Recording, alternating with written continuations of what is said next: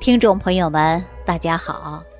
上期节目当中啊，给大家谈到的，就是关于人体要补充大量的微量元素，使人体的微量元素不缺乏，保证人体正常的代谢，人才不会出现慢性疾病。啊，这是我上期节目给大家讲到的。因为人体你无论是缺少维生素，缺少矿物质。微量元素、氨基酸、蛋白质、维生素等等，导致各种各样的慢性疾病产生啊。那这些维生素、矿物质、微量元素从哪儿来的呢？就是从我们生活当中饮食来摄取的微量元素。但是大家呀说，很多人呢在吃饭的过程中啊就不注重这些，所以说饮食啊不规律。摄取营养呢不均衡，那慢慢的身体缺乏微量元素，导致慢性疾病产生啊。我们也经常啊在节目当中给大家说，你无论什么样的食物，还是最好的微量元素，给我们要想人体补充充足，还得有一个很好的脾胃。您看李东垣先生创的《脾胃论》。也说人的脾胃功能不好，运化不好，吸收五谷之精微不足，就会造成气血亏虚、阴阳失调、百病丛生。所以说，我们归根到结底啊，还要养护好了脾胃，因为脾胃正常嘛，吃什么都吸收，营养物质都能足，这才是一个健康状态。李东垣先生创的脾胃学说。就给我们后人呐带来很大的启发，也让我们后来医学上啊受益匪浅。所以说，我们从营养学的角度，再借着中医的角度来给大家综合分析人体的健康长寿密码。就像我节目当中说呀，调脾胃补元气，元气足啊，百病除啊。所以说，你第一个还得需要调整人的脾胃嘛。那我今天简单跟大家说，人的脾胃虚弱，从哪里能看到啊？那你看中医是不是讲到的望闻问切呀？通过望闻问切的办法，就知道你这个人哪里出问题了。就像我们营养学角度来讲，你从人体的面部、五官、气色，你就能够察觉这个人大概缺什么营养素，啊，它是一个道理。好，那接下来呀，我就给大家分析一个这样的一个案例啊，让大家考虑一下，你看他是缺了什么样的营养素，还是什么原因造成他这样的现象的？说到这个案例啊，我要告诉大家啊，这是一位非常年轻的小伙子，年纪不大，二十七八岁。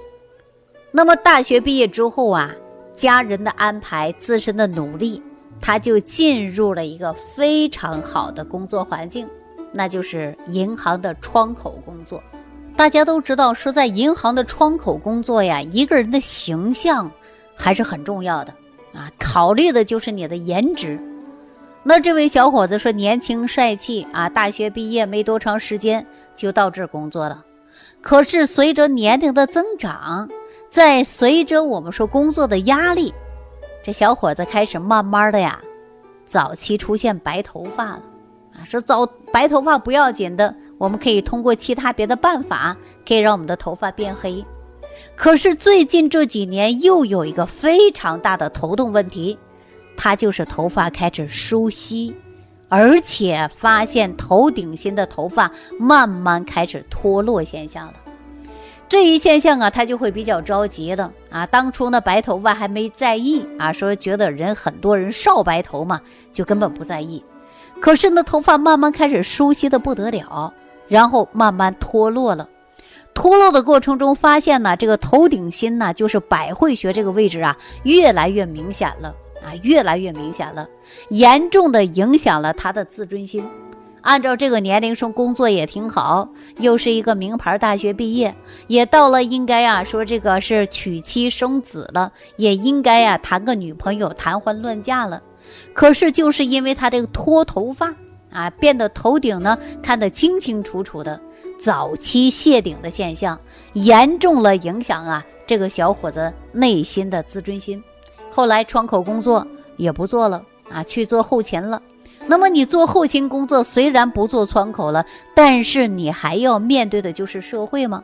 因为心理因素无法调整，所以说迟迟不处女朋友，家人怎么样的催都不行。他每天出门呐，都是戴着帽子啊，各种各样的帽子都有，但是你从来不会看到他摘掉帽子的形象。所以说，一个人的形象啊，真的是很重要的，它会影响一个人的自尊心呐。后来呀，这位小伙子找到我，那么通过详细了解才发现呐，他是脾胃不好，而且吸收营养吸收不到位。那么明显的，按照中医来讲，就是肾精亏虚啊，所以说导致了他脱发的现象。我按照营养学的方式方法给他调了一段时间啊，他现在呢头发慢慢开始长出来了。这也就是啊，我们中医常说的这样的一句话啊，说补好元气，养好脾胃，你的头发呀，自然就会乌黑浓密。